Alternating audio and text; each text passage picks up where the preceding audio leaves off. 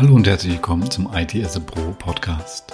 Der Modern IT Podcast zwischen On-Prem, Infrastrukturen und Cloud-Umgebungen. Mein Name ist Benjamin Bürg und ich freue mich sehr, dich in meiner allerersten Folge begrüßen zu dürfen. Gerne möchte ich mich vorstellen und dir eine Vorschau geben, was dich in dem Podcast alles erwartet. Ein Dank an der Stelle an den Branddesigner Martin Knupfer für das professionelle Cover, die weitreichende Beratung und unkomplizierte Kommunikation. Falls ihr eurer Marke oder Unternehmung auch eine Gestalt geben möchtet, dann schaut euch www.martinknupfer.de an. Starten wir direkt bei meinem Werdegang und schauen uns im zweiten Teil das Ziel des Podcasts genauer an. Ich freue mich drauf. Die Begeisterung für IT und Technologien wurde mir schon in die Wiege gelegt. Als Kind der 80er hat mich der Commodore C64 mehr begeistert als Spielekonsolen. Mit fünf ein Viertel Zoll Disketten zu hantieren war doch mindestens genauso cool wie der Walkman selbst. Für mich zumindest. Und als irgendwann der erste PC bei uns landete, war es ganz vorbei. Viele Stunden hatte ich in MS-DOS und später in früheren Windows-Versionen verbracht. Da konnte man Texte schreiben, also weiß auf schwarz und ohne zu formatieren. Man konnte mit Buchstaben und Strichen Bildern malen, später dann mit Paint. Auch grandios war der Turbo-Knopf am PC, mit dem man die Taktfrequenz ändern konnte. Lief ein Spiel oder ein Skript zu schnell ab, konnte man die Verarbeitung so drosseln. Irgendwann musste der eigene PC her. Natürlich selbst gekauft, zusammengestellt, zusammengebaut und installiert. Da gab es noch Intel Pentium Prozessoren im Cartridge-Format mit 450 MHz. Single-Core selbstverständlich. Das Taschengeld hat nur für 32 oder 64 MB RAM, also 64 MB, gereicht. Und das Ziel war doch mehr Speicher, weniger Latenz und einen höheren Takt.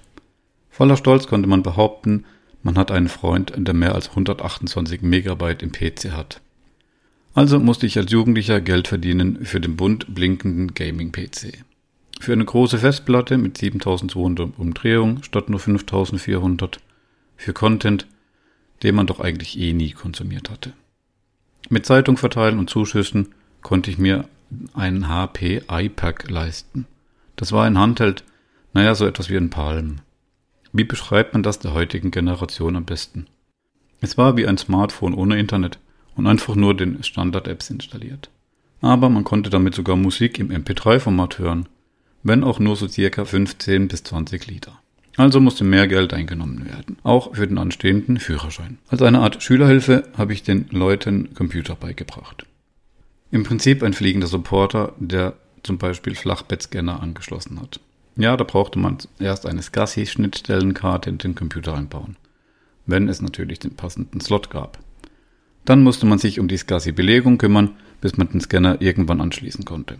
Vorher natürlich noch die passenden Treiber und Scanner-Software installieren, um das gute Train-Gerät anschließen zu können. Zum Schluss konnte ich dann Anwender das neue Hightech-Gerät erklären. Die Digitalisierung hatte begonnen. PDFs gab es damals in der Form wie heute nicht. Was für ein Umstand und wie schön ist es doch heute mit USB geworden. Obwohl das Scanner zu Hause vielerorts durch das Smartphone verdrängt wurde oder die Inhalte direkt digital erzeugt werden. Ob wir das vom papierlosen Büro auch irgendwann sagen, dass man früher noch Drucker gebraucht hatte, wäre auf jeden Fall für die Umwelt sehr zu wünschen. Meine Ausbildung als Bürokaufmann habe ich 1999 begonnen. Ja, der Informatikkaufmann kam da gerade erst auf und vom Fachinformatiker für Systemintegration war noch lange keine Rede. Und ob sich das mit den Computern überhaupt durchsetzt, naja, da war doch der Kaufmann eine solide Grundlage. Sollte es nach der Ausbildung noch Computer geben, ja, dann kann der Junge sich ja trotzdem noch damit beschäftigen. Nun, neben Rechnungswesen und BWL gab es zum Glück Textverarbeitung und Informatik. Da habe ich zehn Fingerschreiben gelernt, wofür ich heute noch sehr dankbar bin und enorm davon profitiere. Da ich bereits Serienbriefe schreiben konnte, war ich doch froh, als Microsoft Access im Unterricht durchgenommen wurde. Die Aufgaben konnte ich in kürzester Zeit mit wenigen SQL-Commands lösen.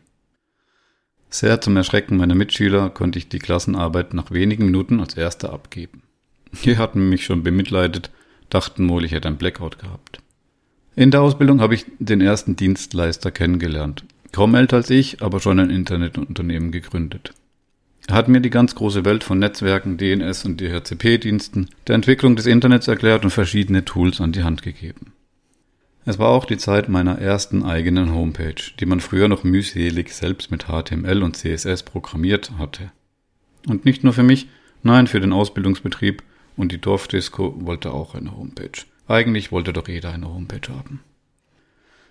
Aber wie und wer konnte die Homepage denn verwalten?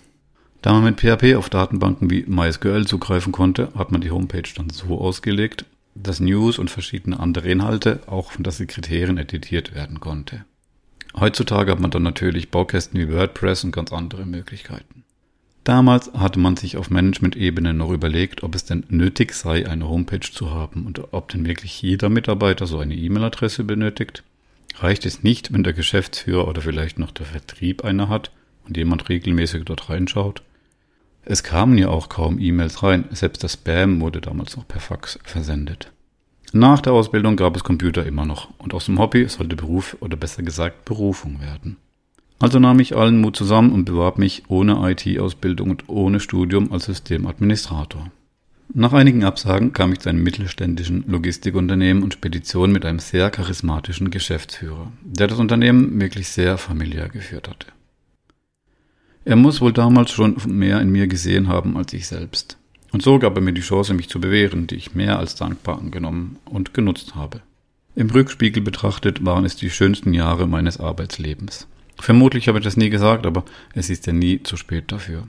Vielen, vielen Dank, Dietmar, und allen anderen für das Vertrauen und die Unterstützung. Also durfte ich 2002 als Systemadministrator starten und das Fundament legen, auf dem meine weitere Laufbahn aufgebaut werden sollte. Vor allem von meinem Gegenüber der grauen, naja, eher schwarzen Eminenz des Netzwerks. Und das meine ich mit vollstem Respekt. Auch dafür vielen, vielen Dank. Die täglichen Gesprächsthemen waren Switche, Netzwerke, Subnetze, PoE, Cubics, die unterschiedlichen Cut-Level von Netzwerkkabel, verschiedene Adaptertypen für LWL, also Glasfaser, Access Points Controller, Radios, MAC-Filter, Spanning Tree, WLAN, SSIDs und so weiter und so fort. Da ich wohl ein Verständnis für Kommunikationslösungen wie SMS to Mail, CTI, Softphone, Decked IP Phones, Voice over IP und was es noch alles gegeben hat, hatte, wurde mir die Verantwortung für die 15 Telefonanlagen an verschiedenen Standorten mit ungefähr 350 Teilnehmer übertragen. Das war auch die Zeit, als Citrix Xenep noch Metaframe XPE hieß und es noch vor VMware GSX und ESX 4.1 gab. Noch keine Spur von ESXi. Login-Skripts wurden mit Visual Basic Script geschrieben und selbst PowerShell kannte man noch nicht. Meine erste Exchange-Migration war von 5.5 auf Exchange 2000. Viel Spaß hatte ich dabei, die Anwender zu schulen, neue Mitarbeiter einzuweisen und ein Vermittler zwischen den Welten Anwender, der IT selbst und dem Management zu sein. Doch wie es so ist, ist irgendwann auch die schönste Zeit zu Ende. Der Betrieb wurde in einen Logistikkonzern mit 15.000 Mitarbeitern integriert und verlor kontinuierlich an Selbstbestimmung und vielem guten Personal. Einerseits war es interessant und lehrreich zu sehen, wie viel Kraft größere Zahnräder bewältigen können. Andererseits drehen diese viel langsamer und auf den einen kleinen Sahn kommt es in der Summe dann doch nicht mehr an. Gerne erinnere ich mich an das Bildnis zurück, dass ich bei einem Rennboot angefangen habe und nun auf einem Öltanker gelandet war. Den wendet man nicht so schnell und gebremst bekommt man ihn auch kaum. Nachdem mein Steckenpferd Exchange auch noch nach Lotus Notes migriert wurde, war es nach neun Jahren schweren Herzens an der Zeit für eine Änderung. Da ich mit meiner wunderbaren Familie im sonnigen Süden Deutschlands wohne, zog es mich durch die Grenznähe in die wunderschöne Schweiz, nach Basel. Der Logistikbranche bin ich weitere zweieinhalb Jahre treu geblieben, um danach die Branche zu wechseln. In der Zeit habe ich noch den MCSA 2008 und 2012 absolviert. So konnte ich 2014 als System Engineer bei einem kleinen PCO, einem Professional Congress Organizer, anfangen. Das waren sehr abwechslungsreiche fünf Jahre, in denen ich viel Zeit in europäischen Großstädten verbracht habe. In der Zeit konnte ich viele Soft Skills vertiefen, mein Englisch aufpolieren und Kompetenzen erwerben, die jetzt weniger mit IT zu tun haben. Sagen wir den geistigen Tellerrand vergrößern. Ja, das Leben als ITler kann sehr abwechslungsreich sein, braucht man uns doch in jedem Unternehmen. Die Bewegung in Richtung Cloud war kein Hype mehr, sondern Realität. Also war 2018 höchste Zeit, mich weiterzuentwickeln, um nicht den Anschluss zu verpassen. Ein Hyper-V Lab zu Hause von Scratch war schnell eingerichtet. Für einen richtigen ProLiant hat es leider nicht gereicht, dafür für einen Microserver Gen 8. Moderne kleine Unify-Switche mit PoE und vielen professionellen Features. Die Controller-Software ist zugegeben etwas speziell, aber sicherlich ist Unify für vieles gut geeignet. Als Basis in Richtung Office 365 habe ich den MCSE Productivity 2018 absolviert, um das Thema Exchange und Exchange Online abzuhaken. Also war ich auf der Suche nach einer neuen Herausforderung. Auch um mich endlich wieder wie 2002 beweisen zu können. Es sollte eine Stelle sein, in der ich 100% aufgehen kann, der Arbeitgeber auf der Höhe der Zeit ist, man bestehendes Wissen mit einbringen kann und viel Neues lernen darf. Daher habe ich mich entschlossen, die Seiten zu wechseln und einen IT-Dienstleister als Arbeitgeber zu suchen. Man ist so nicht mehr primär von der Unternehmensausrichtung abhängig. Wenn dein Arbeitgeber zum Beispiel nicht in die Cloud möchte oder dich persönlich andere Produkte interessieren. Auch hat man in der internen IT oftmals die Situation, sich rechtfertigen zu müssen, da man weder profitabel ist noch messbar zum Business beiträgt. Ähnlich wie es der Finance- oder Administration-Abteilung geht. Auch das Thema Weiterbildung führt zu weniger Diskussionen, da ein guter Dienstleister das fast schon voraussetzt und im Betrieb fest verankert hat. Beim IT-Dienstleister wird stetige Weiterbildung eigentlich vorausgesetzt. Sicherlich ist der Job einem IT-Dienstleister unpassend für jemand, der einfach nur seinen 9-to-5-Job machen möchte oder bei seinen täglichen Aufgaben bleiben will. Aber auch hier gibt es viele Vorurteile und viele Dienstleister, die einfach nur gute Leute für Projekte oder Arbeiten suchen, ohne mit Kunden in Kontakt treten zu müssen, ohne Produkte bewerben oder ständig on the road sein zu müssen. Aber das ist ein anderes Thema. Für mich war es auf jeden Fall der Kickstart. Am 3. Januar 2019 war es dann endlich soweit. Mit mehr Glück als Verstand oder vermutlich einfach durch mein Engagement durfte ich eine neue Stelle antreten. Senior System Engineer bei dem besten Schweizer IT-Dienstleister. Mehrfach ausgezeichnet als Great Place to Work. Wo man dies auch ernst meint und lebt, wo es nicht leere Worthülsen sind oder einfach nur gutes Marketing ist. Endlich Kollegen, mit denen man sich auf demselben Level unterhält und einige von denen man natürlich noch etwas lernen kann. Endlich aktuelle Themen, endlich aktuelle Produkte und sein eigenes Wissen kann man auch noch mit einbringen. Seit 2018 bin ich neben der Arbeit noch Autor und schreibe Artikel für windowspro.de. Dort könnt ihr mir gerne folgen oder abonniert doch den Newsletter. Gerne teile ich mein Wissen zu Exchange, Office 365 und generellen Serverthemen mit euch. Das ist 2020 leider etwas zu kurz gekommen, da ich noch den MCSA 2016 abgeschlossen habe. Momentan arbeite ich am, und jetzt kommt, Microsoft 365 Certified Enterprise Administrator Expert und starte noch den Podcast hier nebenbei.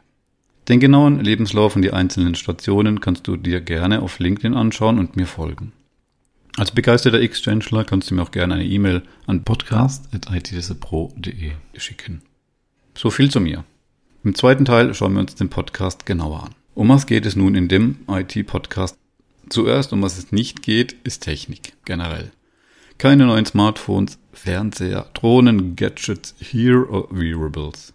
Auch Themen für Privatanwender möchte ich möglichst ausblenden und den Fokus auf KMU, also Mittelständler, und größere Unternehmen Enterprises legen. Der Fokus wird einerseits auf klassischen Infrastrukturthemen wie Server, Storage, Netzwerk, Firewall liegen, auf der anderen Seite gewinnen Themen rund um Cloud Services immer mehr an Relevanz.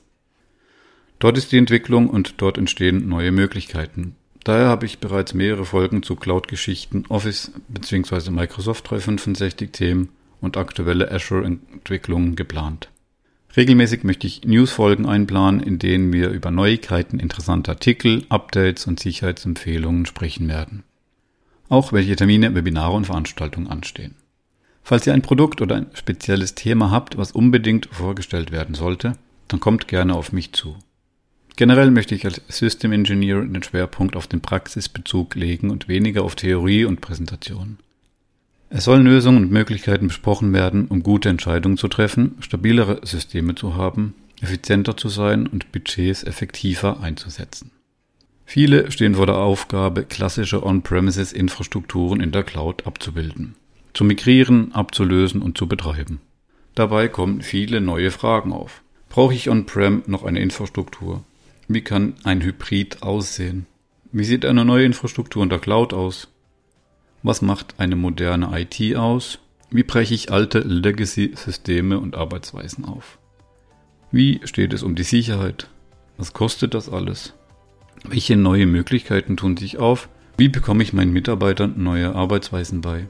Wie sieht der Beruf als System Engineer in drei oder fünf Jahren aus? Welche IT-Berufe gibt es überhaupt? Welche neue Berufsfelder entstehen jetzt gerade und welche Themen sind gefragt und bleiben es auch? Und wo profitiere ich als Mitarbeiter, als Unternehmer, als Selbstständiger, als CEO, als CIO, als COO oder als Dienstleister davon? Lasst uns zusammen weiterkommen, aus den Erfahrungen anderer lernen, stabile Systeme aufzubauen, die Qualität erhöhen und aus den persönlichen Filterblasen ausbrechen. Was würdest du nach abgeschlossenem Projekt anders machen? Was hättest du vorher gerne gewusst und welche Lehren ziehst du daraus? Vielen Dank, dass du die Folge bis hierher gehört hast. Jetzt würde ich mich sehr freuen, von dir zu hören. Schreib mir eine Mail an podcast.itspro.de, alles klein und ohne Minus, und oder du folgst mir auf den Social Media Kanälen. Auch findest du mich als Autor bei windowspro.de. Ich packe das alles in die Show Notes. Bitte mach mir einen Gefallen und bewerte den Podcast und teile ihn, damit auch andere darauf aufmerksam werden. Vielleicht kann der ein oder andere einen Nutzen daraus ziehen. In der nächsten Episode schauen wir uns das Office 365 Angebot von Microsoft mit all seinen Plänen genauer an, um eine grobe Orientierung dafür zu bekommen. Bis dahin wünsche ich euch was, viele Grüße und bis gleich. Ich freue mich drauf.